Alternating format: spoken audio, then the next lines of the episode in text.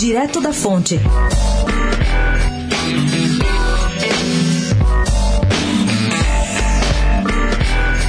A polêmica vivida nos tribunais do país a respeito das audiências de custódia tem hoje capítulo extra na CCJ da Câmara. Nessas audiências, é bom lembrar, um juiz tem que decidir se um cidadão preso em flagrante por um policial e levado à delegacia tem de ficar de fato detido enquanto se decide se ele vai ser investigado e denunciado, ou se tem direito a esperar por todo esse processo em liberdade.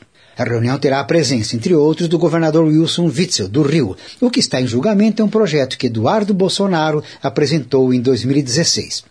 O deputado quer acabar com essas audiências que obrigam a justiça a decidir o destino do preso em 24 horas. E em defesa desses presos estará Fábio Tofik Simantobi, um advogado paulista que preside o Instituto de Defesa do Direito de Defesa.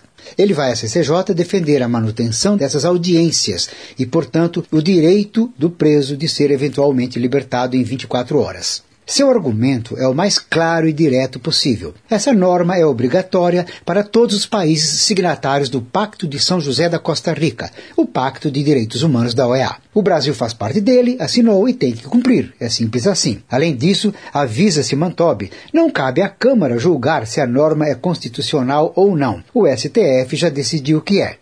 Gabriel Manzano, do Direto da Fonte, especial para a Rádio Eldorado.